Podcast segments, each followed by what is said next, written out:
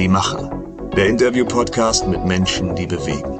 Heute mit einer Spezialfolge im Talkformat. Mit den beiden Hosts Susanna Winkelhofer und Gerold Weiß. KI wird alles verändern. Und zwar so radikal, dass es bisher nichts Vergleichbares gab. Außer vielleicht den Start des Internets und selbst der war weniger bedeutend.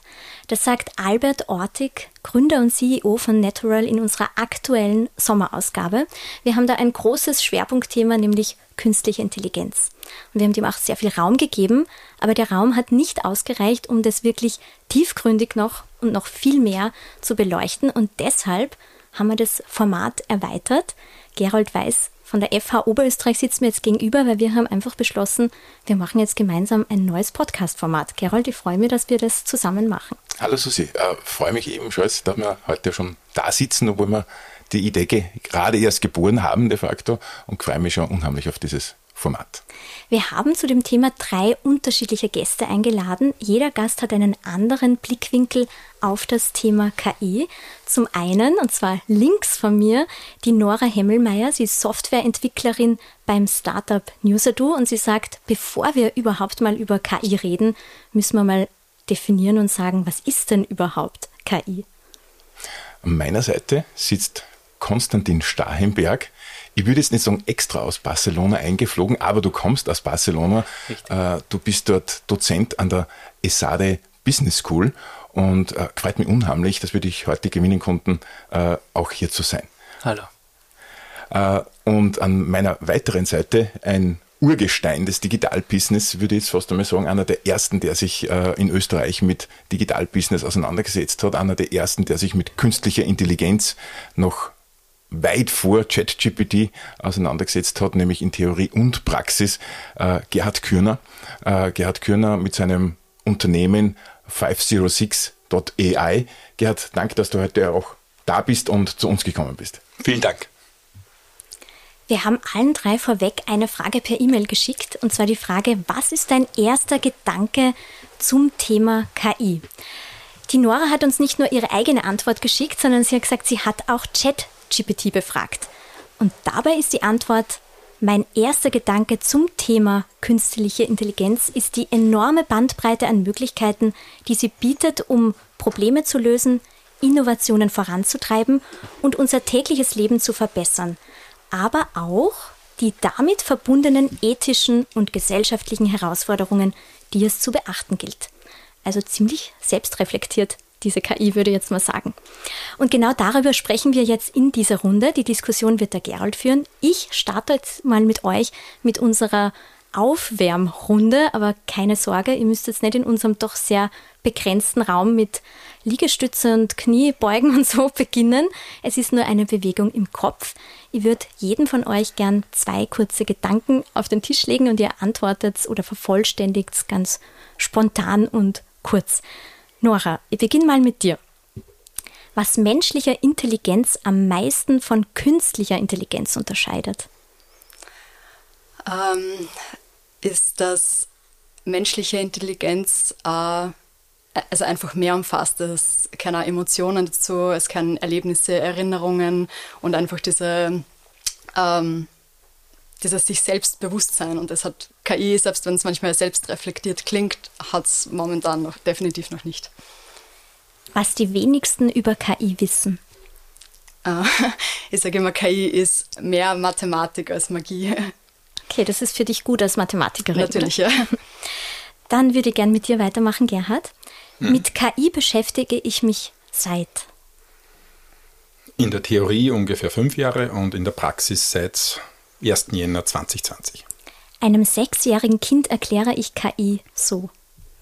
Wobei, ich komme gerade drauf, das versteht es wahrscheinlich eh besser als jemand aus der älteren Generation. Den Spruch erklärt einen Sechsjährigen oder einen Vorstand. Der ja. eine hat keine Zeit, der andere versteht es nicht. Und man soll sich aussuchen, wer gemeint ist. Am sechsjährigen KI kann man am einfachsten erklären, dass er einfache, wiederholbare Dinge, die wir Menschen machen, die wir gerne denken und nicht mit den Händen tun, von dieser Maschine oder der besser gesagt der Mathematik dahinter machen können. Konstantin, jetzt komme ich zu dir. Eine Frage, die wir uns alle stellen sollten, bevor wir KI nutzen. Um welche Entscheidung handelt es sich hier? um welchen Bereich und welche Entscheidung handelt es sich hier? Und jetzt kommt, glaube ich, die schwierigste Frage. Mhm. KI wird in fünf Jahren hoffentlich ähm, als Zweck ähm, das Wohl und die Weiterentwicklung des Wohles der ganzen Menschheit umfassen. Vielleicht. Vielen Dank mal vorweg und jetzt übergebe ich das Mikro dem Gerold. Äh, ich habe ja meine Hausaufgaben äh, gemacht und, und habe euch schon im Vorhinein äh, um ein Statement gebeten. Ich darf mit der Dame anfangen, äh, Einverständnis mhm. vorausgesetzt. Mhm. Äh, Nora, du hast äh, zurückgeschrieben, bevor wir über KI reden, sollten wir definieren, was wir unter KI verstehen. Ich glaube, das ist jetzt erst schon mal ganz kurz angeschnitten, aber vielleicht nur einmal. Äh, was versteht man jetzt unter der KI, künstliche Intelligenz? Lass mir bitte den Ansatz nur ganz kurz vervollständigen, weil ich die Hypothese unterstelle, dass wir momentan nur über KI reden, aber nichts tun, aktiv. Das ist provokante Hypothese. Äh, ja, grundsätzlich mal zur Definition. Vielleicht zur Erklärung, warum ich so drauf so erpicht bin, liegt vielleicht an meinem Mathematikhintergrund. Wir definieren gern Sachen. Aber mein Eindruck ist, gerade so in der öffentlichen, breiten Diskussion, dass die Menschen sehr unterschiedliche Bilder von KI im Kopf haben und da sehr unterschiedliche Dinge darunter verstehen. Und selbst ich war mir dann gar nicht sicher, wie ich darüber nachgedacht habe, was, was genau ist jetzt eigentlich die Definition von KI, weil oft denkt man dann direkt an Machine Learning, momentan Deep Learning, Large Language Models, ChatGPT. Das ist so das, was momentan den öffentlichen Diskurs bestimmt. Aber ja, ich habe dann auch ein bisschen recherchiert und irgendwie so da, die Definitionen, die variieren auch ein bisschen. Es gibt nicht so die eine gültige, aber so irgendwie der gemeinsame Nenner ist, ähm, KI-Modelle, die imitieren menschliche Auf also Aufgaben, die irgendwie menschliche Intelligenz ja, fordern. Und äh, sie analysieren meistens Daten, meistens ist irgendwie ein Lernprozess involviert, sie können ähm, Schlussfolgern und ähm, ja, eventuell auch Entscheidungen treffen, basierend auf diesen Daten. Das ist irgendwie so die große, sehr allgemeine Definition. Und ähm, ja, ein wichtiger Punkt, den man auch unterscheiden muss, es gibt zum Beispiel starke und schwache KI. Und das, was es momentan gibt, ist schwache KI, äh, die einfach wirklich bestimmte Aufgaben erledigen kann. Basierend auf Daten werden Modelle trainiert und ja, gewisse Muster werden erkannt, gewisse Aufgaben können gelöst werden. Und die starke KI, das ist so ein bisschen ist eigentlich eine Hypothese, und das haben wir so ein bisschen im Science-Fiction-Bereich, das ist dann wirklich diese Artificial General Intelligence, die wirklich quasi Bewusstsein hat, selbst denken kann und ja, so das, was in vielen Science-Fiction-Filmen dann auch ausgenutzt wird, die ja im schlimmsten Fall dann auch die Menschheit auslöscht, weil sie Gefahr drinnen sieht. Aber das ist eine Hypothese und da sind wir, Menschen sind sich auch nicht einig, ob wir das jeweils erreichen werden, aber das sind wir noch ganz weit weg. Also diese Angst ist momentan einfach mal auch unbegründet. Das muss man, glaube ich, auch mal klarstellen. Und ähm, ja, bei KI, KI ist eben auch nicht nur Machine Learning, das ist auch ein wichtiger Punkt, äh, sondern es umfasst auch mehr. Natürlich, der Diskurs fokussiert sich drauf. Ähm, und was ich auch wichtig finde, wenn man über KI spricht, dass man auch vielleicht nicht nicht nur allgemein über KI spricht, weil es eben so viel umfasst, sondern dann auch vielleicht wirklich sagt, okay, jetzt rede ich über Large Language Models, jetzt rede ich über ChatGPT, jetzt fokussiere ich mich auf Machine Learning, jetzt rede ich über Deep Learning, damit man da einfach ja ein bisschen konkreter wird, weil wenn Menschen über KI diskutieren und jeder meint was anderes, dann ändert das halt im Chaos. Ich, ich darf ganz kurz auf deine Aussage zurück, äh, ja. zurückkommen. Und zwar, äh, du hast gesagt, äh, im Science-Fiction-Bereich. Also ja. man, man, denkt da sofort an Terminator und so weiter. genau. Ich kenne diese Szenarien ohnehin. Äh, und darf aber da jetzt gleich, weil deinen Ball gleich aufnehmen, den Gerhard überleiten. Du hast mir nämlich einen ganz interessanten Satz geschickt, der jetzt da sehr gut dazu passt. Und zwar, KI-Lösungen werden, ich habe mir Satz zweimal durchlesen müssen, äh, werden... Ist nicht von ChatGPT, das ist wahrscheinlich kompliziert. also KI-Lösungen werden repetitive kognitive Tätigkeiten ersetzen und die wichtigste Programmiersprache wird Deutsch sein. Äh, Kannst du das kurz näher erklären, bitte? Also das heißt, dass man repetitive kognitive Tätigkeiten ersetzt, das ist mir soweit so klar, äh, aber das mit der Programmiersprache, Deutsch. Hm. Also ich muss da noch was anschließen, das glaube ich generell übersehen wird, dass wir, wenn wir über KI sprechen, das erstens aber nichts Neues ist, weil ich sage, der Begriff ist 57 am MIT aufgetaucht und äh, äh, es gibt Algorithmen, die sind in die 70er Jahre geschrieben worden und jetzt erst gerechnet worden. Und wenn wir über KI sprechen, bei jeder Umfrage, die ich sehe, dann reden wir über ChatGPT und im besten Fall ist halt nur über Midjourney oder irgendein Diffusion-Modell. Das ist KI für die breite Bevölkerung. Und das rammen wir jetzt einmal weg und, und schauen uns an, was dahinter liegt. Und das, was dahinter liegt, ist einfach das, dass in den letzten paar Jahren sich sehr viele Dinge entwickelt haben. Manche sind KI, viele sind aus dem Machine Learning, unterschiedlichster Natur. Die größten Einschläge, die es jetzt gegeben hat, sind einmal die ganzen Diffusion-Modelle, aber größer noch die ganzen Large Language Models, die gerade angeführt worden sind. Und das ist auch nicht erst seit ChatGPT da, sondern man kann es gern nachlesen. Gopher ist ein Projekt von Google, DeepMind ist im Dezember 21 veröffentlicht worden und beschreibt eins zu eins, was ChatGPT eigentlich ist, nur dass halt Google damit nicht auf den Markt gegangen ist, aus vielerlei Gründe her.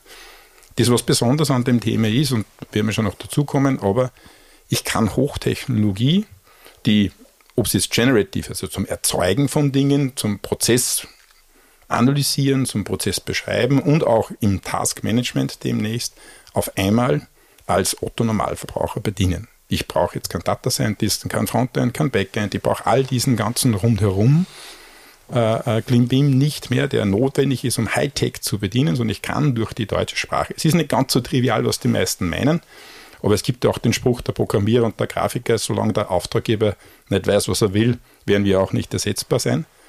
Weil in vieler Hinsicht ja oft äh, über KI oder Lösungen, über Tools gesprochen wird, ohne zuvor zu definieren, was ist denn überhaupt ein Problem. Und dies mit dem Thema Deutsch und kognitive Tätigkeiten, es gibt jetzt bereits, und keiner weiß, wie es in fünf Jahren ist, wobei ich glaube, in fünf Jahren werden wir gar nicht mehr über KI sprechen, das werden wir schon viel früher nicht mehr tun, geht es darum, dass ich sage, es gibt assistierende Systeme, die Tätigkeiten den Menschen abnehmen, die er ohnehin nicht macht und gleichzeitig ein hohes Möglichkeitsmaß darin besteht, die eigentlich drückender werdende Arbeitsplatzproblematik oder Arbeitskräfteproblematik zumindest zu mildern. Und das Ganze, indem ich weiß, wie ich Sätze formuliere und das Ganze, wie ich weiß, dass ich ein Problem definiere. Und das ist eigentlich ein Wahnsinn, wenn man sich überlegt, dass das innerhalb der letzten acht Monate voll in die Gesellschaft eingeschlagen hat. Äh, bringt mich jetzt äh, weiterhin gleich zum Konstantin. Konstantin, du hast mir den, den Satz geschickt, aufgreifend äh, zu dem, was du jetzt gerade gesagt hast, Gerd.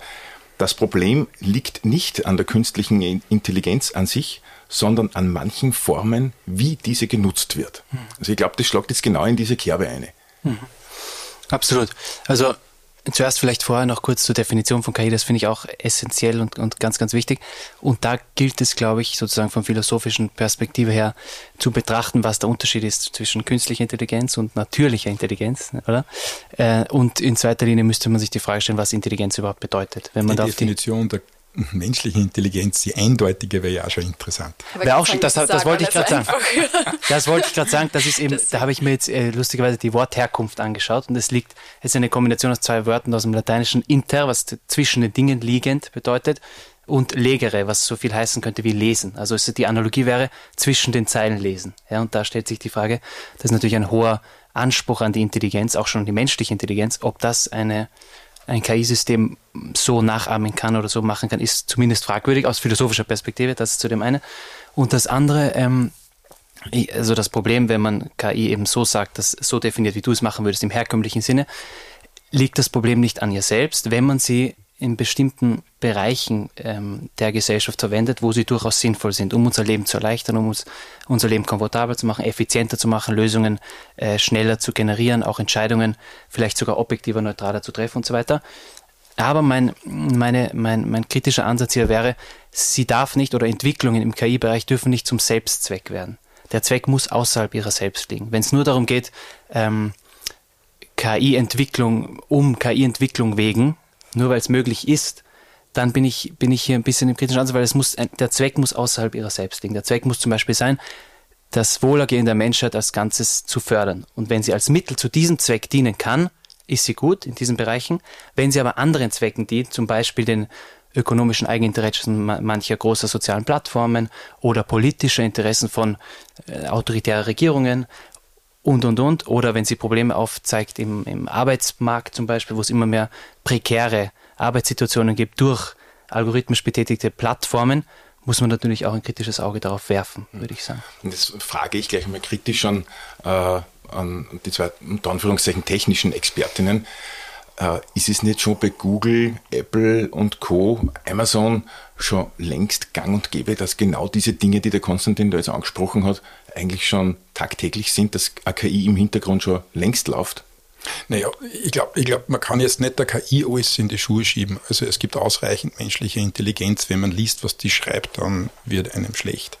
Äh, es gibt ausreichend statistische Modelle, die dich einstufen lassen. Das hat ja einen Grund, warum du in der Versicherungsstufe 9 einsteigst als Autofahrer, Anfänger und später weniger hast. Also viele der rein statistischen und, und Profilierungsthemen, die haben wir im Alltag ohne dem ganzen KI-Thema. Und bei den von dir angeführten, die stark auf Algorithmen gesetzt haben, hast du eigentlich den Meister des Algorithmus nicht genannt. Das ist TikTok, dem es gelungen ist, sozusagen das Nachführen. Die machen das ja schon die ganze Zeit.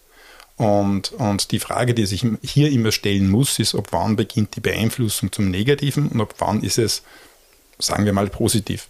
Und die Schwierigkeit äh, ist unter anderem ja genauso auch die Diskussion beim EU-AI-Act, der gerade in Diskussion ist und, und den ich sehr intensiv begleiten darf, dass es die Fraktion gibt, die sagt, okay, eine AI muss zum Wohle des Menschen da sein, da bin ich ganz bei dir, aber das muss die AI selbst können, sprich die AI darf nichts Negatives, Illegales oder was anderes produzieren. Ähm, und diesen Ansatz, dem Werkzeug selbst zu sagen, wie die Nutzung dann passiert, ist heute ein bisschen wagemutig, weil wenn ich eine Bohrmaschine nehme und mit der jetzt in das Holz bohre, dann bohre ich ein Loch. Wenn ich die Bohrmaschine jetzt nehme und Gerald in den Knie reinbohre, dann bohre ich dort rein. Die sagen, die Bohrmaschine kann das nicht wissen. Also die Anwendung ist eigentlich das Wichtigste. Und ich verstehe oft auch diese ganzen Diskussionen nicht, weil wir haben ganz viele kritische Themen in unserem Leben, die nicht jeder machen kann ich kann nicht ein YouTube-Video anschauen und bei dir zu Hause als Elektriker arbeiten. Also wir haben eh ganz mögliche Rahmenbedingungen, die man zum Einsatz bringen könnte, um das Thema Haftung, um das Thema Auswirkungen und sowas in den Griff zu bekommen. Da muss ich nicht durch das die Wort KI auf einmal gänzlich neue Dinge erfinden. Nora. Ja, also ich finde diese Frage mit Ethik und KI, es ist ganz eine wichtige Frage und es ist extrem schwierig, weil ähm, irgendwo sehe ich da die einzelnen Entwickler und Firmen in der Verantwortung, weil ja, natürlich zum Beispiel bei, sagen wir wieder bei ChatGPT, die ist schon darauf trainiert worden oder Daten sind so annotiert worden, dass ähm, gewisse unerwünschte Antworten gefiltert werden. Also und dann wird ja laufend gearbeitet. Also ja, genau, erste, das erste genau. Modell hat nur das Mögliche ausprobiert, äh, genau. jetzt wird schwierig, aber man kann es immer nur jailbreaken. Wobei selbst das ist schon problematisch, diese Daten muss jemand annotieren. Und da hat Time hat da ganz einen interessanten Artikel gebracht, wer annotiert das?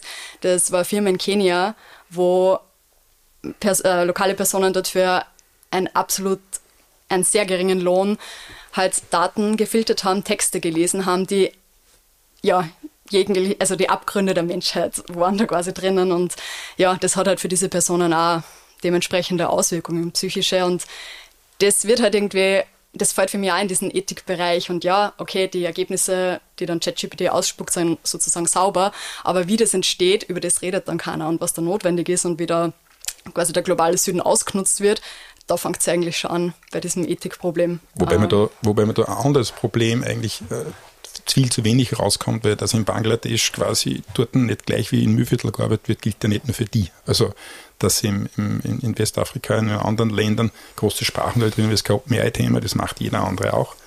Die noch größere Problematik neben den von dir zu Recht beschriebenen Dingen sind ja ganz andere, weil wenn wir darüber sprechen, welcher Bias in den Daten drinnen ist, sprechen wir kein einziges Mal über den Bias, der im Menschen drinnen ist. Weil wenn wir vier hier eine Antwort, die ein Modell macht, beurteilen müssen, ob sie uns gefällt oder nicht, also beim Gerald und mir bin ich mir hundertprozentig sicher, bei gewissen Fragen würden wir komplett konträr sagen, dass es stimmt oder nicht stimmt. Also dieser zusätzliche menschliche Bias, der die Fragen dann auch noch sagt, stimmt oder stimmt nicht, ist ja auch zunehmend sozusagen gefährlich und würde gar nicht beleuchtet. Und wenn man sich anschaut, was sind die Daten, wie ist der Bias, zu sagen dann, ich kann das Modell selbst in der Komplexität so hinbekommen, dass es eine ganz brave KI wird, halt die einfach für unmöglich. Ja, finde ich, find ich auch schwierig. Schon allein deswegen, weil ja auch irgendwie niemand weiß, was in der KI drinnen passiert. Das ist ja nach wie vor eine Blackbox und ja, ich bin mir auch nicht sicher, ob man das wirklich hinkriegt, dass quasi die KI ein ethisches Gewissen sozusagen hat. Das halte ich, Das ich halt, gerade sagen, Konstantin, ich glaube, da bist du jetzt der äh, ja. Experte für das Ganze. Gerne. Ja, das halte ich auch für, für problematisch. Ich glaube, dass man ein moralisches Gewissen den, dem KI antrainieren zu können, hält ich für zumindest fragwürdig, ähm, weil das einfach nicht geht. Warum nicht? Weil, weil man ja sozusagen ähm, Moralität entsteht ja auch oft oder gute, gewissen, gewissenhafte Entscheidungen entstehen ja oft im Moment durch Spontanität, Produktivität. Äh, nicht? Im Denken entsteht ja das im Moment oder als Künstler bist du schöpfungsbereit im Moment. Du kannst nicht alles vorprogrammieren. Du kannst nicht jeden denkbaren Schritt, jede denkbare Situation vorprogrammieren und der Maschine so lernen, dass sie dann moralisch so oder so handelt. Und außerdem stecken natürlich immer auch Beiße dahinter und, und, und gewisse Interessen, also so wie du gesagt hast. Ja. Und, und trotzdem äh, ist es tatsächlich so, äh, weil greife jetzt die aktuelle mediale Berichterstattung ein bisschen auf. Äh, es wird ja auf der einen Seite gibt es die Fraktion, die sagen, äh, KI ist das Nonplusultra. Ja, und äh, also wie gesagt, das, die Erfindung des neuen Internets, sage ich jetzt einmal ganz brutal. Und dann gibt es ja andere Fraktion, die so eher so ein bisschen mit der Angst, so ein bisschen. Wir werden alle sterben. Bitte? Wir werden alle sterben. Ja, genau. Apokalyptiker, ja. Apok Apokalypse genau, aufzeigt, genau. ja. Mhm. Äh, wo bewegen wir uns jetzt wirklich? Also, äh, was, äh, ja, wo ist das, der Weg? Aber das ist, sag einmal, bis vor äh, acht Monaten, wo ChatGPT im Klartext und vielleicht ein bisschen mitschönen nicht am Markt hat sich überhaupt niemand irgendwo hin bewegt. Also weder auf der politischen Seite noch auf der regulativen noch von den anderen Dingen.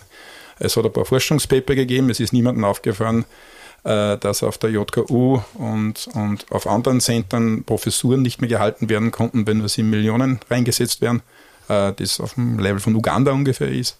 Äh, wo ist egal. Jetzt, wo ChatGPT eine Konsumerapplikation auftritt und die Menschen sich erst einmal damit herumwerken, sieht man das.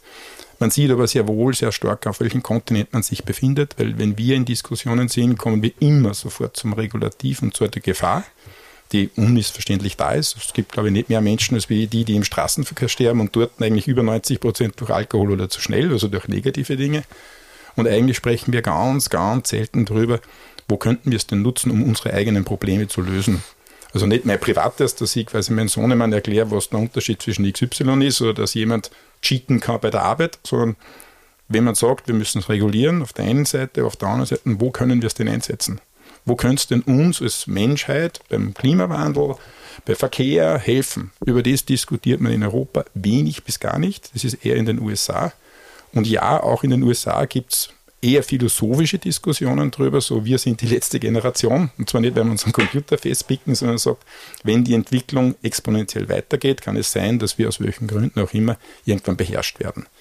Ähm, und da möchte ich nur dazu sagen, diese Ängste gibt es immer, das ist keine Frage, aber die Akademie der Wissenschaft hat auch gesagt, äh, die, äh, die, die englische, dass Menschen, die sich länger einer Geschwindigkeit von über 25 km/h auf einer Dampflokomotive aussetzen, werden einen schweren Gehirnschaden davon tragen. Also nur wenn wir was nicht wissen, glauben wir vielleicht, dass das Ding uns beherrschen wird und so weit ist es noch nicht. Und das, diesen ganzen Neues jetzt wegzukriegen, um konstruktiv zu bleiben, mit den Risiken, die ordentlich hinzubekommen, vor allem aber einen Nutzen auch zu sehen, wir haben, glaube ich, ausreichend Probleme in unserer Gesellschaft, wo wir Nutzen auch diskutieren könnten. Das kommt momentan viel zu kurz. Ja, ich glaube, ich glaub, dass es wichtig ist. Ich habe jetzt vor kurzem einen Satz gelesen, dass es ähm, technischen oder technologischen Innovationen müssen auch soziale Innovationen folgen oder moralische immer Innovationen. Menschenveränderungsprozesse. Absolut, weil es gibt ja auch in der Soziologie diesen Cultural Lag, ne, dass sich verschiedene Elemente einer Gesellschaft verschieden schnell entwickeln. Und die technische, technologische Dimension der Gesellschaft entwickelt sich extrem schnell und wir kommen regulativ rechtlich vom Gesetz und von der Moralität überhaupt nicht hinterher. Und da ist ein, ein, äh, ein, eine Unproportion, ein Unverhältnis zwischen den beiden. Und das hat schon, das hat man schon entdeckt in den in 50er Jahren mit der ersten Atombombe, wo man gesagt hat, okay, technisch sind wir schon sehr weit, aber moralisch hinken wir hinterher. Und da müssen wir uns immer, glaube ich, die Frage stellen, dass wir das irgendwie aufholen, diese Geschwindigkeiten oder ausgleichen. Wenn eine technologische Innovation im Raum steht, muss man gleich alle Philosophen, die man kennt, oder Ethik oder ja, grundsätzliche Denker dazu holen, um zu sehen, wie das zusammenpasst mit dem, mit dem Gemeinwohl der Gesellschaft irgendwie.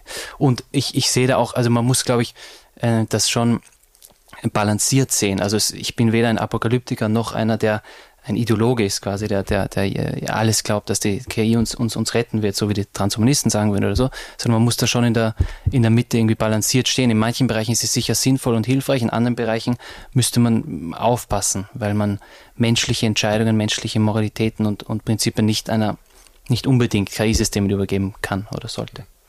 Ja, darf ich auch kurz noch einhaken? Ja, ich ja, genau. ja. Eig eigentlich bin ich Jobleisterin. genau, also nur zu diesem Thema, die Idealisten und die Pessimisten. Also ich glaube, wie immer liegt die Wahrheit irgendwo in der Mitte. Also ist ja auch KI oder KI-Methoden als sehr nützliches Tool. Äh, sie sind sehr vielfältig einsetzbar und ich glaube, sie werden uns auch in gewissen Bereichen wirklich weiterhelfen, schon allein, weil sie einfach viel größere Datenmengen analysieren können, als das ein Mensch jemals kann. Aber es ist trotzdem KI nicht für alles die Lösung und da brauche ich nicht einmal in den irgendwie zwischenmenschlichen Bereich gehen, sondern auch schon im technischen. Ja, äh, zum Beispiel, wenn ich eine einfache Multiplikation ausrechne, dann greife, äh, trainiere dafür nicht mein KI-Modell, sondern dann nehme ich einen Taschenrechner. Oder genauso ähm, partielle Differentialgleichungen gibt es numerische Löser dafür. Es gibt auch schon Ansätze, das mit äh, KI zu lösen, aber da greife ich auf altbewährtes. Also da ist auch immer so dieser Trade-off. Da sind wir wieder bei diesem Thema, ich muss eine KI machen, damit ich KI mache, sondern ja. ich muss mir jetzt erst das Problem anschauen und dann schauen, wie ich es löse. Aber zurück zum Thema, also ich glaube, KI kann uns, uns schon in vielen Bereichen helfen, auch gerade Gesundheitssystem und so weiter. Ähm, aber ja, diese extreme Angst davor ist, glaube ich, auch übertrieben. Man muss eben der Risiken einfach bewusst sein und, und wie du sagst, ähm, ja, das regulieren, weil man kann wahrscheinlich nicht davon ausgehen, dass die Entwickler oder die großen Tech-Firmen von sich aus äh, da moralisch agieren und nur zum Wohle der Menschheit. Na, wir leben im Kapitalismus, das ist halt einfach so. Und ähm, ja, es ist extrem schwierig, wie man wie man diese ethische Reglementierung eigentlich machen will, weil, auch wie du richtig gesagt hast, äh, Europa oder gerade die EU ist da immer gern mal an vorderster Front und sagt, ja, wir brauchen jetzt Regeln und dann wird jahrelang diskutiert und irgendwie geht gefühlt nichts weiter und wir verpassen gleichzeitig den Zug, dass wir aufspringen und da technologisch uns weiterentwickeln. Oder der Zugang wird uns verwehrt, wie wir schon haben. Ja, genau. Wir und weil das ist nämlich auch ein Punkt, den ich problematisch sehe, dass ja, da wiederholt sich eh, was wir technologisch schon die letzten Jahre sehen.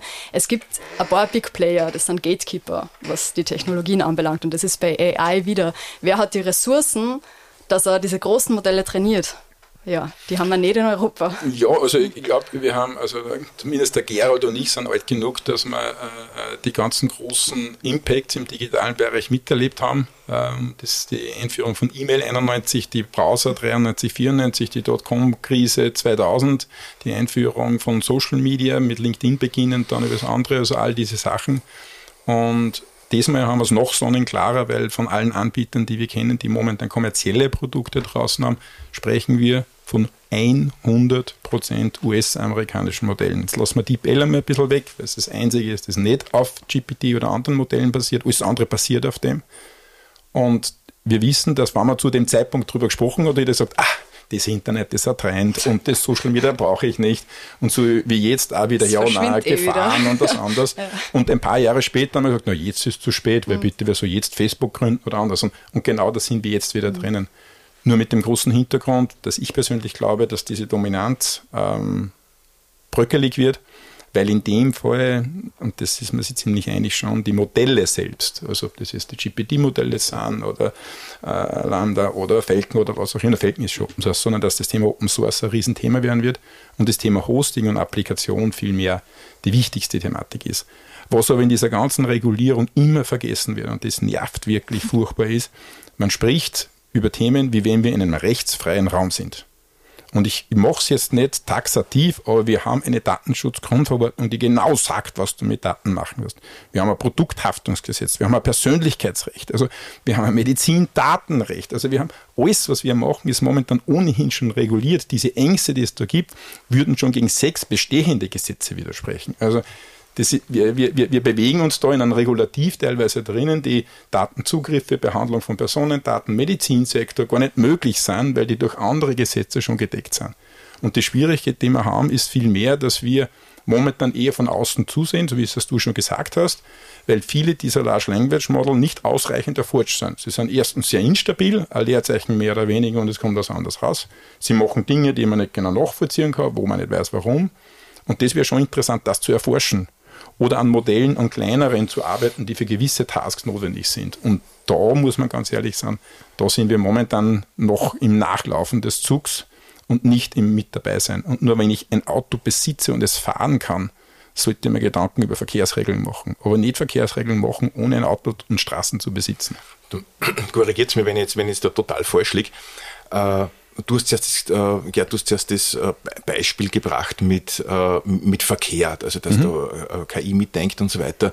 Aber wenn eine KI beim Autoverkehr und bei sonstigen äh, anderen menschlichen Dienstleistungen mitdenkt, wird dann die Datenschutzgrundverordnung oder überhaupt eine Datenschutzverordnung nicht sowieso ad absurdum geführt, automatisch? Ja, ja, nein, das kommt ganz an, was du machst. Du kannst mit vielen dieser Dingen gar nicht arbeiten, weil die äh, gemäß DSGVO in Teilbereichen nicht sind. Profilieren personenbezogene Daten, das ist so nicht. Das, was, was ja oft gesehen wird und diskutiert wird, man redet von der KI und der Lösung. Das heißt, ich mache eine Aufgabe und für das habe ich eine KI. Du hast gesagt, für das trainiere ich eine KI, gebe ich komplett recht und dann macht ein Bild. Die Kraft von, von diesen Modellen ist ja nicht eine singuläre Aufgabe so wie Elektrizität für sich zwar lässig ist, aber wenn einen Elektromotor in einen Dampfmotor gestellt habe, dann war er halt sauberer, ein bisschen schneller. Aber Henry Ford hat zum Beispiel die erste Produktionsstraße für Automobile bauen können, weil er elektrifizieren konnte. Das wäre mit Dampf nicht gegangen. Und zusammenhängende Ketten von Prozessen und von Tasks eben mit diesen Modellen, das ist ja eigentlich die große Wunderkraft. Was jetzt passiert ist, die Dinge werden benutzt für komplett falschen Ort des Einsatzes, nämlich als Datenquelle. Also ich ChatGPT frage, wie alt ist der äh, Professor Weiß? Und dann sagt er mir 22. Sage nicht die Optik, sondern wie alt ist er wirklich? Ah, nicht geil. Danke sehr. Gern, war Zufall. Noch, jetzt nicht überlegt Kaffee. Aber das sind keine Datenabfragemodelle. Das sind sie nicht. Wenn man es schon irgendwo einordnen will, dann kann man sagen, das sind Logik und, und Methodik sozusagen Möglichkeiten, aber keine Abfragung. Die kann man nur erinnern, der, der Andreas Stöckel, Professor in Hagenberg, und bei uns Head of Data Science vor, ich glaube bei GPT-3 war das, oder was 3.5, ich weiß nicht, eins von OpenAI-Themen vor, vor längerer Zeit, wie wir das erste Mal in die Finger gekriegt haben, und ich habe gesagt, hey, das funktioniert jetzt. Sag ich, was heißt das funktioniert? Sagt er, da schau her. Sag ich, was ist das? Sagt er, ja, wie hoch ist der Traunstein?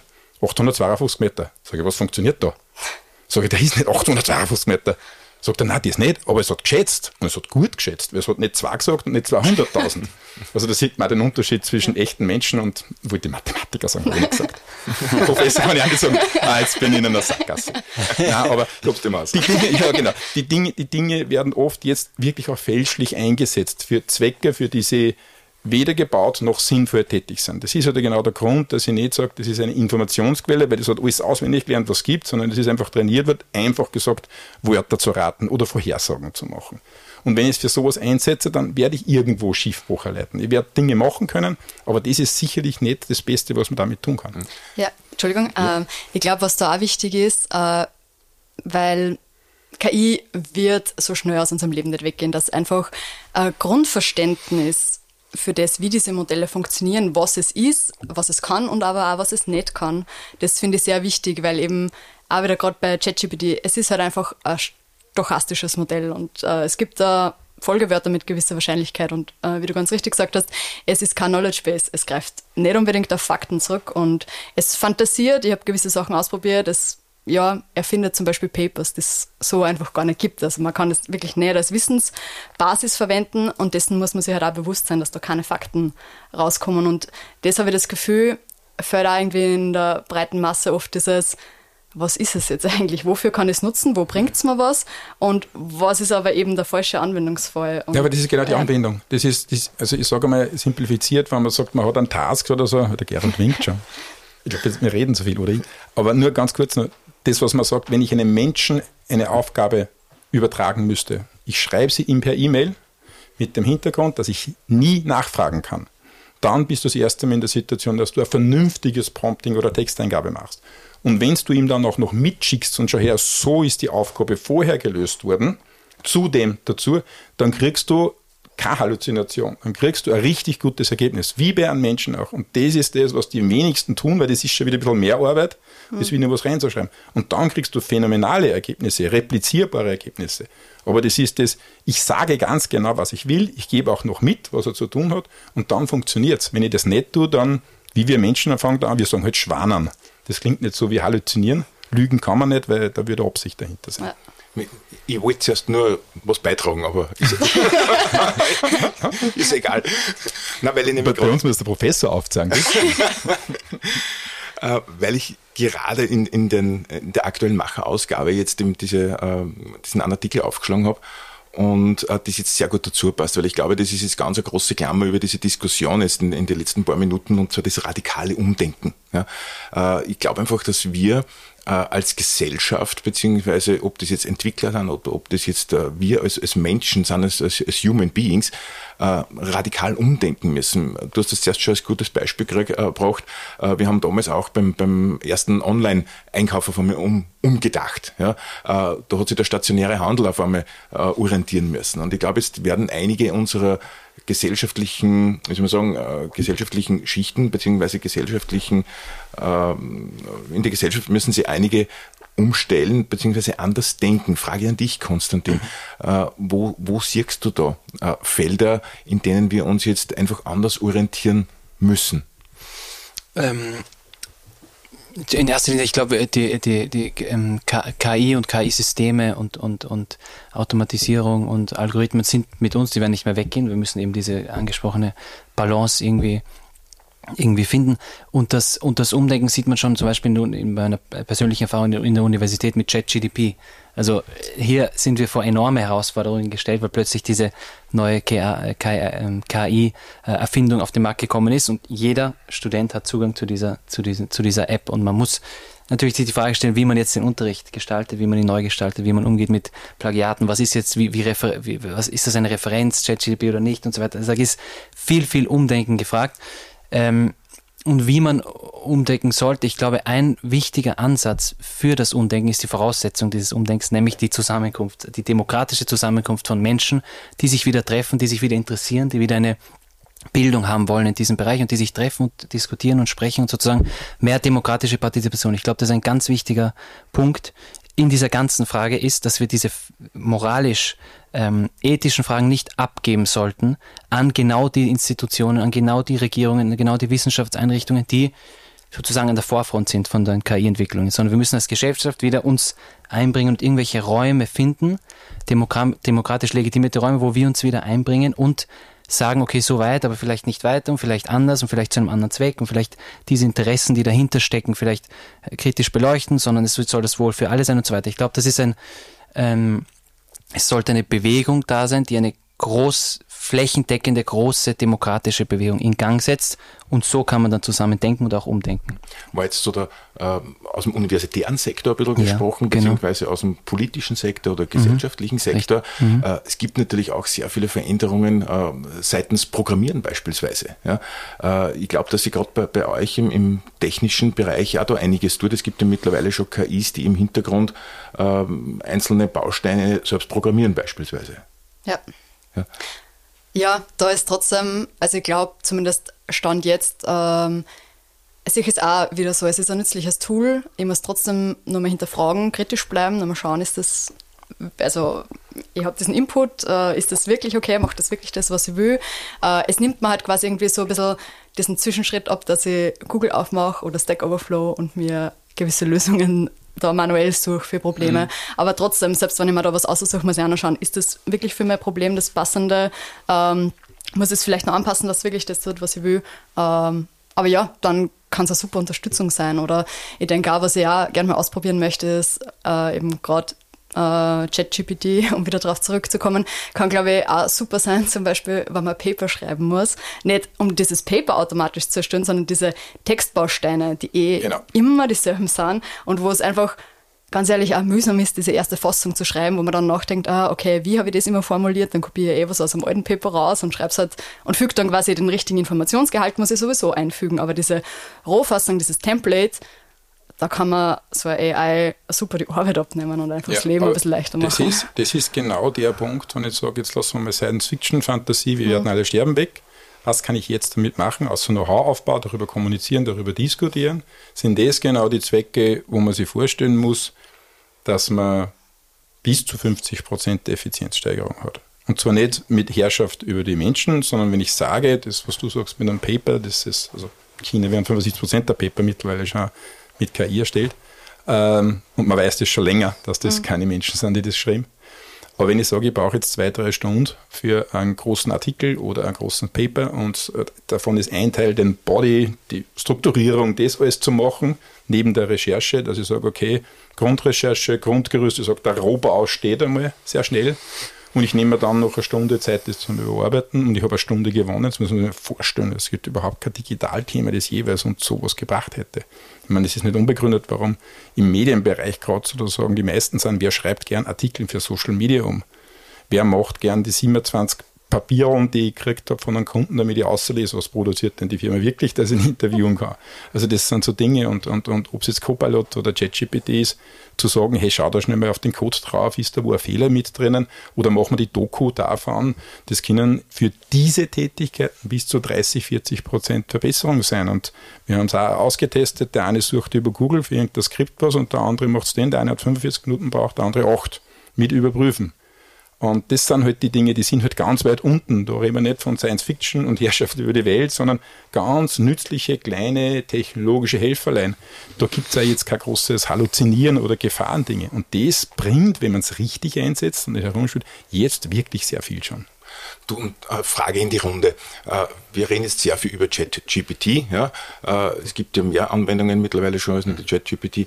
Äh, wie kann das jetzt äh, traditionelle Wirtschaft bei uns in Österreich, ja? Äh, wie könnte eine traditionelle Wirtschaft jetzt künstliche Intelligenz für sich positiv nutzen? Das heißt, was müssen wir jetzt tun, damit wir jetzt weg von der Apokalypse kommen, mhm. hin zum Nutzen, wie du zuerst gesagt hast, äh, äh, Konstantin, zum, zum sinnvollen Nutzen mhm. und für unsere eigenen Zwecke gewinnbringend, kostensenkend, äh, wie auch immer, äh, nutzen. Was können wir da jetzt tun? Was kann man denn unserer Wirtschaft jetzt mitgeben, mhm. dass man hergeht und sagt, da man nicht mehr diskutieren, kommen wir ins Tun, mhm. nutzen wir das Ganze für uns? Frage in die Runde. Also ich fange nicht an, sonst rede ich wieder die ganze Zeit. Bitte. ja, es ist relativ simpel. Also über, überall dort, also wir haben ja den, wir haben ja einen Vorteil, wenn man es simplifiziert, was wir in Oberösterreich und auch in Mitteleuropa gut können, ist Dinge produzieren. Ähm, und wenn du Firmenbewertungen anschaust, dann werden die aber nicht bewertet, wie gut kann du Dinge produzieren, sondern wie viele Developer, Ingenieure und was anderes hast du. Also kann ich doch mal nachsehen, wie kann ich in diesem Bereich eigentlich dieses, äh, den Arbeitsplätzemangel mildern? Wie kann ich einfach repetitive Aufgaben schneller machen? Ein Beispiel für ein Startup, die ich kenne aus Kanada, die im, im, im Architekturbereich drinnen sind, da, dass er ein ganzes Stockwerk planen muss hinsichtlich CO2-Ausstoß, Energieausstoß, Sonneneinstrahlung und Co. Ist normal eine ewig lange Herumrechnerei und Zeichnerei. Das geht in drei Sekunden mit Modellen, dass ich es ausrechne. Und wenn du dann kommst und sagst, mein Büro ist zu klein, dann verziehe ich eine Wand und es zieht sich die gesamte Bestellung mit zum Beispiel. Oder wenn man sich überlegt, wie viele Sales-Mitarbeiter täglich E-Mails schreiben und dann 27.000 Präsentationen machen und weniger beim Kunden arbeiten, sondern hauptsächlich mit Papierkram arbeiten. Das sind alles so ganz viele Killer, die da drinnen sind. Und was wir sehen werden, ist, wenn wir den Anschluss nicht verlieren, dass viele aus dem Fachbereich, aus den Applikationen kommen werden, wo ich sage, ich kann nicht nur von Midjourney ein Bild vergrößern, das glaube ich kennt ihr, das ist meine Bildgröße, erfinde rundherum dazu, mal einfach durchdenken, was das heißen würde für einen Schaltbauplan einer Anlage. Wenn ich wirklich so weit drinnen wäre in den Daten, dass ich sage, da ist ein Schaltkasten und ich brauche jetzt eine zweite Maschine, mach das mal zwei und nicht mal zwei Copy-Paste, sondern was anderes. Also da gibt es viele Dinge. Wichtig ist, dass man es jetzt strukturiert von der Unternehmensseite in kleinen Schritten einführt, um die Menschen heranzuführen und ihnen die Angst zu nehmen. Weil alles, was ich sehe, wo wir diese Themen einführen, es gibt ein hohes Maß an Unsicherheit, Klammer auf Angst, aber nicht, weil wer die Arbeit verliert, sondern sagt, ich habe jahrelang jetzt wie über meinen Job definiert. Und mein Job ist eigentlich, ich komme zu einer Uhrzeit, mache gewisse Tätigkeiten, bin erfolgreich und das taugt mir. Und jetzt steckt da so ein großer weißer Elefant im Raum und ich weiß nicht, wie sich meine Arbeit verändert. Jeder sagt, ich verliere meinen Job nicht, das glaube ich schon. Aber mache ich dann auch das nur, was mir Spaß macht? Was nimmt mir der weg, was nicht? Also immer in so Brüchen, wo die Gefahr der Veränderung groß. Und das muss man ändern, weil dann kann man die Organisation mitnehmen. Und da kann man mit kleinen, einfachen Themen schon anfangen. Dieses, dieses Wort fischen wir jetzt gleich aus. Äh, Konstantin, mhm. Jobabbau bzw. Äh, Personalabbau. Das ist ja, immer genau diese, genau. dieses, dieses ähm, McKinsey, wir brauchen 200.000 weniger in einem Ja, Jahr. genau, genau. Ja. Also die Angst vor dem, vor dem Personalabbau ist auf der einen Seite natürlich ein bisschen begründet, überhaupt keine Frage, aber es entsteht ja natürlich aber Gerald, auch begründet, was Neues. Ich kenne keine Firma, die sagt, Herr Kühner, wir haben 250 Developer. Ich weiß nicht, wohin damit. Ganz ehrlich, wir haben zu viel, wollen es nicht ein paar.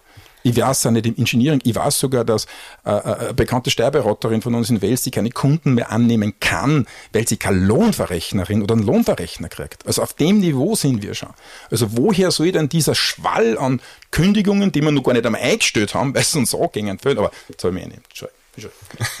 Na, also, also ähm, Jobreduzierungen, ja oder ja und nein, beides würde ich sagen. Ich glaube, es hat immer äh, technologische Innovationen in, in, in, der Geschichte gegeben und immer hat man noch immer, äh, ist man damit zurechtgekommen, hat sich angepasst, hat neue Jobs, Jobs entwickelt, alte sind gestorben etc. etc. Also wir werden da schon irgendwie lernen, damit umzugehen.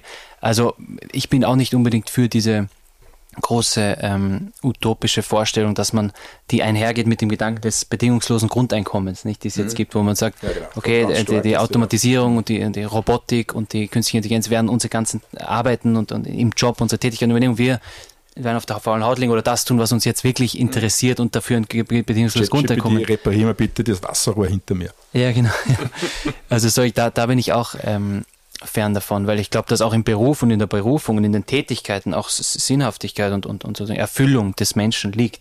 Also wir müssen irgendwie damit umgehen und lernen, damit umzugehen und uns, uns nicht, es soll uns nicht abstoßen und, und wir sollen auch nicht glauben, dass das alle unsere Tätigkeiten übernehmen kann, glaube ich, kurz gesagt. Ja. Ich, ich glaube persönlich, dass sich auch sehr viel Neues wieder herausbilden, wird, herauskristallisieren wird. Es mhm. werden sehr viele neue Jobs entstehen, es werden sehr viele neue Startups wieder entstehen, mhm. äh, sehr viele neue Ideen. Ja, äh, 506 AI ist, ist ja so eine, so eine Idee oder so ein Startup, das du vor ein paar Jahren gegründet hast, Gerd.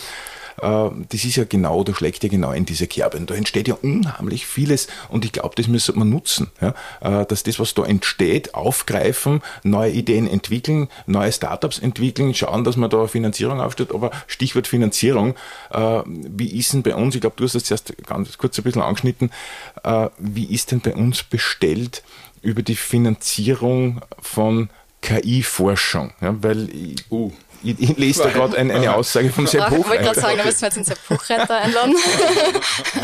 Ich weiß, ich steche in ein Wespennest, aber das mache ich durchaus bewusst. Äh, Sepp Hochreiter beschäftigt sich ja in Wahrheit seit 1997, lese ich da, äh, bereits mit einer Ansatzweise mit, mit, mit künstlicher Intelligenz und Digitalisierung. Äh, und äh, naja, wie schauen wir denn auf der Finanzierungsseite aus im internationalen Vergleich? Das ist, weil es aufgelegt. Also die Kronenzeitung Schlag, äh, Schlagzeile Österreich ist Uganda ist von mir, von einem Vortrag. Ähm, aus dem einen Grund, weil ich mir einfach geärgert habe, wir haben mit Forschung nichts zu tun und ich bin jetzt kein enger Freund vom Sepp Hochreiter. Aber was, was wirklich, wirklich, wirklich bitter ist, ist, wir haben in dem Fall Fachpersonal im Land. Das ist nicht nur der Sepp Hochreiter, der mit seinem Doktorvater damals viele Grundlagen schon gelegt hat für das, was wir jetzt brauchen. Und man muss immer die Kirche im Dorf lassen, wenn in dieser Forschung über etwas gesprochen wird, dann ist es das Blatt Papier, das da gerade am Boden liegt. Und wenn man sagt, wir reden jetzt über ChatGPT OpenAI, dann sind 27.000 weitere Papiere drüber und wir sind an der Decke. Also auf dem dann eine Firma, weit weg. Egal. Aber wir haben mit Ellis sozusagen, glaube Korneuberg, Graz und JKU drei wirkliche Standorte im ganzen Machine Learning. Die waren schneller als wir die Amerikaner, die Amerikaner sage ich, die, die, die, die, die Briten herinnen. Und wir haben momentan äh, nachgewiesenermaßen 7 Millionen an Förderung. Das Wissenschaftsministerium hat ein Exzellent-Programm voriges vergeben mit fünf großen Projekten mit rund 170 Millionen. Da haben sie die Ellis alle gemeinsam beworben, sind abgelehnt worden. Das fünfte Programm, das ausgewählt worden ist für die geschichtliche Erforschung des Statuses von Eurasien. Das wird mit einer Million mehr gefördert wie AI. Also jetzt kann man darüber diskutieren, warum das so ist. Aber am Ende des Tages, ich glaube, an die 20 Professuren, die nicht gehalten werden konnten, im Verhältnis jetzt zu Bayern und anderen Ländern. Also Europa war nie vorne. Aber wir sind momentan hier wirklich, wirklich im letzten Waggon und hängen uns auch gerade ab. Spanien wahrscheinlich ähnliches. Na, na, na bin, ich mir, bin ich mir auch na, gar nicht sicher, um na, ehrlich zu sein. Da na, bin ich also, wenn man sich annimmt, UK natürlich, aber Deutschland, Frankreich, teilweise Spanien, äh, Deutschland hebt extrem gerade ab. Also quasi Frankreich ist gerade wieder für ein großes Modell, ein Startup gegründet worden. Ähm, nein, würde ich nicht sagen. Also die, die TU München, glaube ich, dem muss man besonders TUM hervorheben, weil die haben am Stability äh, ein Programm mitgearbeitet, das ist eigentlich für Stable Diffusion für diese Programme die Grundlage war. Also Nein, nein. Und Spanien, ich kenne jetzt nichts, aber ich weiß nur von, von Papers und aus den Bereichen, Spanien taucht schon immer im Mittelfeld oder im vorderen mhm. Bereich auf. Also wir sind die im Eck ganz links unten und Spanien ist so in der Mitte und weiter ganz oben steht USA und China. Habt ihr da an der Business School, äh, habt ihr da so ein Forschungszentrum auch in, in dem Bereich? Mhm. Ja, es wurde jetzt äh, erstmals äh, letztes Jahr wurde ein neuer Bachelor ähm, gegründet, äh, mitgenommen in die, in die Business School.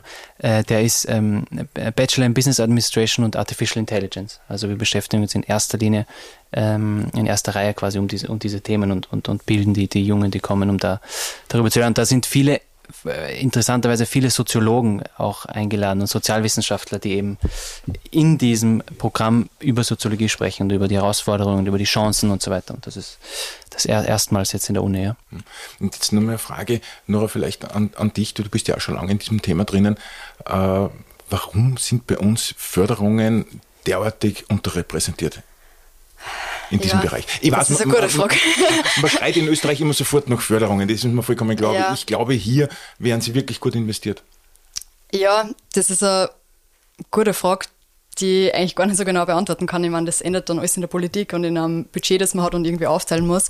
Äh, aber was man sich schon bewusst sein muss, Forschung funktioniert halt schwer ohne Förderungen. Also geht nur. Geht nur mit Förderungen. Und sei es jetzt, ja, es gibt große EU-Projekte, da kriegt man auch ein bisschen Geld, aber trotzdem, es war von Vorteil, wenn Österreich da investieren würde. Oder man, man kommt halt einfach, ja, nur so weit, wie man halt Geld hat, weil ohne Geld, also die Forscher finanzieren sich halt auch nicht selber. Also aus Jux und Dollerei macht das keiner, sondern am, letzten, am Ende des Tages braucht er trotzdem irgendwie ein Geld, das er annimmt. Ja, und Förderungen ja. im Allgemeinen muss man auch vorsichtig sein, weil da kommt äh, vom Herrn Turski, den ich eh sehr schätze, weil er wirklich aktiv an dem Thema drauf ist, aber halt dann auch, es gibt ja, keine Ahnung, 100 Millionen Förderung. Das stimmt. Aber was er meint, ist FFG und Teile des AWS. Das sind zwar super spannende Sachen, aber es sind alles angewandte Themen. Da ist keine Grundlagenforschung drinnen. Also wir ja. selbst haben Land, arme AWS, zwei FFG-Programme gemacht. Das zum super. Beispiel auch, das ist industriebasiert, ja. Genau, das, das ist super, aber das hat jetzt nichts mit Grundlagenforschung zu tun. Man arbeitet mit einem Kooperationspartner wie Hagenberg äh, Campus oder anderen, JKUs oder was auch immer zusammen, das hat nichts mit Grundlagenforschung. Die Förderung ist schon gut, aber es hat nichts mit dem Thema zu tun. Ja, das ist ein Schritt weiter dann. Das ist, wenn, genau. wenn die Grundlagen mal da sind, dann das in die Industrie überführen, ist eh wieder ein eigenes Thema, mhm. braucht auch Forschung, aber es stimmt für die Grundlagen.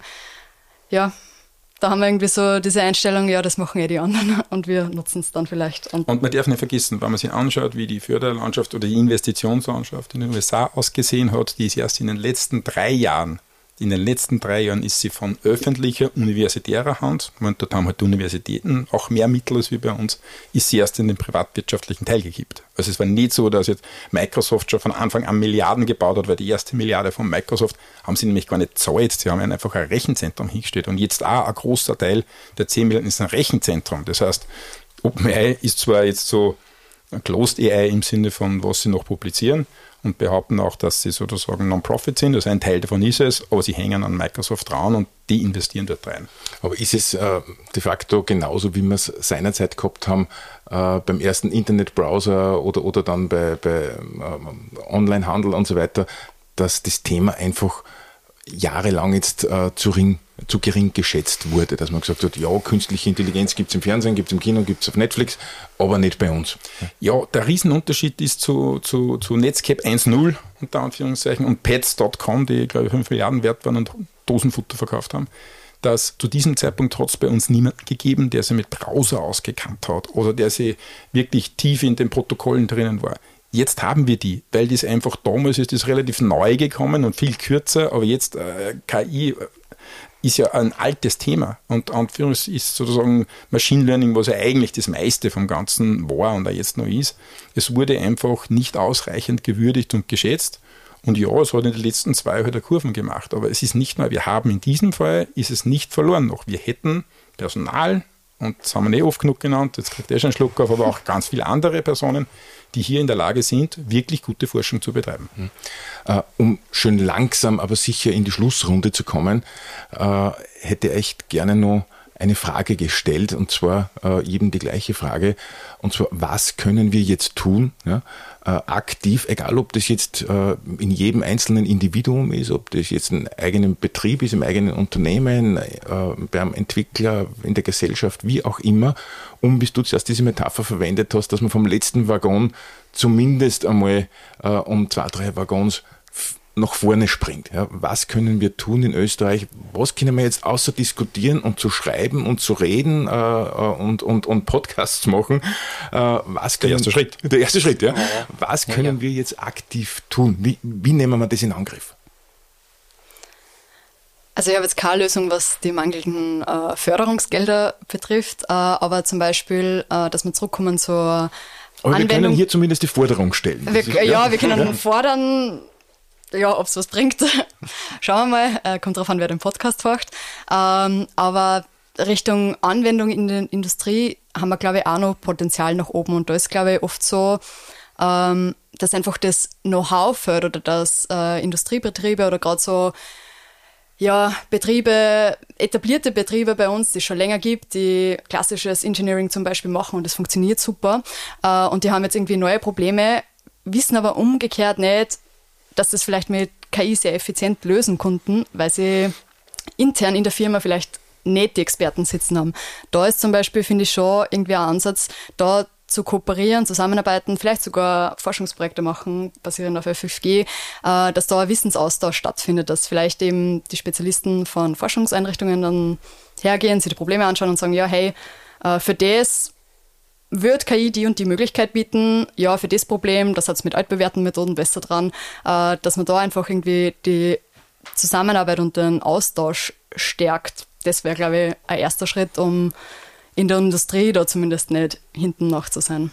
Ja, ich glaube, so ein wichtiger Ansatz, glaube ich, die Zusammenarbeit auch von verschiedenen Bereichen der Gesellschaft, zum Beispiel vom akademischen Bereich und von der Praxis, von, von Unternehmen im freien Markt und so weiter, dass man die irgendwie Möglichkeiten, Projekte findet, wie, wie die zusammenkommen können. Wir haben an der Uni konkret ein, ein Projekt, das nennt sich International Projects in Action, die machen wir mit den, mit den Masterstudenten, wo, wo es innerhalb des Masterstudiengangs einige Teams gibt, die direkt als Consultants sozusagen arbeiten mit Unternehmen, halb Forschung, halb praxisorientiert, halb Strategieentwerfung und so weiter.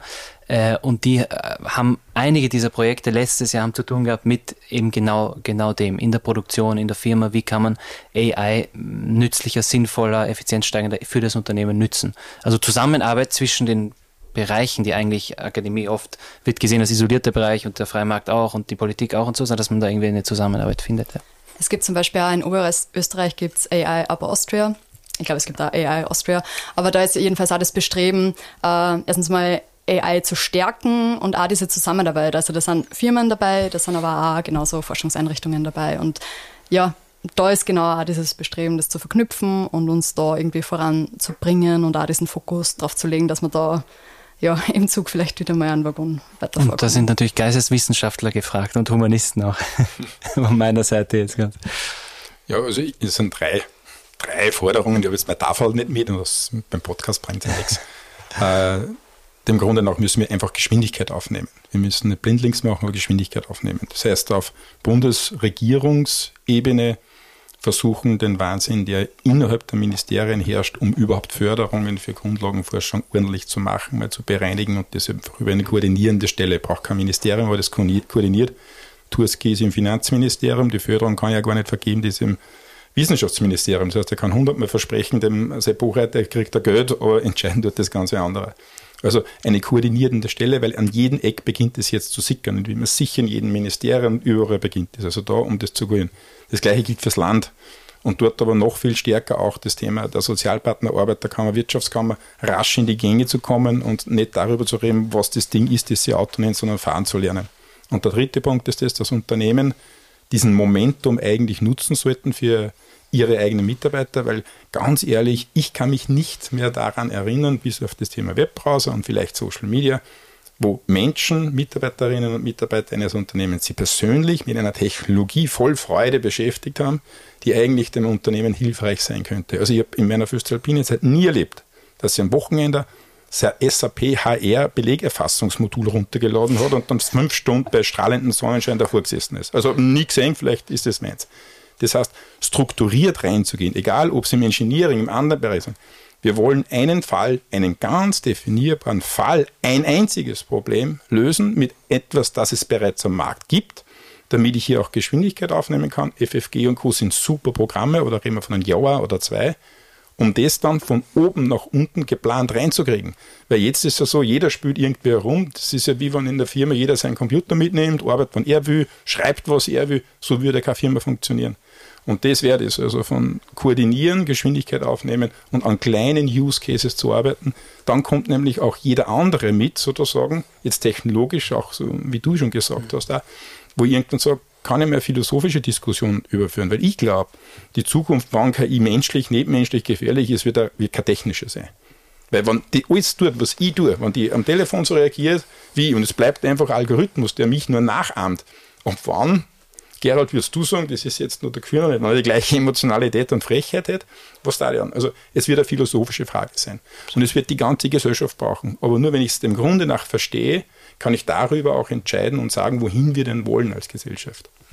Also ich fasse zusammen die, die, die, wichtigsten Dinge, die mir da jetzt mit ausgenommen habe, vor allen Dingen von, äh, von den, wie kommen wir ins Tun, ist auf jeden Fall mal Kooperation, ja, viel engere Kooperation zwischen Universitäten, Fachhochschulen, AI Up Austria und so weiter, diese Dinge viel mehr voranzutreiben mit der traditionellen und klassischen Wirtschaft, äh, natürlich die finanziellen Mittel auch zu, ähm, wie soll ich sagen, einmal zu erhöhen einmal ordentlich, damit wir auch da wirklich einmal ordentlich auch forschen können in dem Bereich, äh, die Geisteswissenschaften mit einbeziehen, wie das du es ganz kurz angeschnitten hast, damit wir auch unsere äh, gesellschaftlichen äh, Themen auch in diesem Bereich lösen, äh, nicht nur in Gesetzen und Reglementarien zu denken, natürlich brauchen wir die, aber trotzdem ist einfach einmal, äh, das habe ich jetzt so ausgehört, proaktiv dieses mhm. ganze Thema jeder für sich anzuwenden.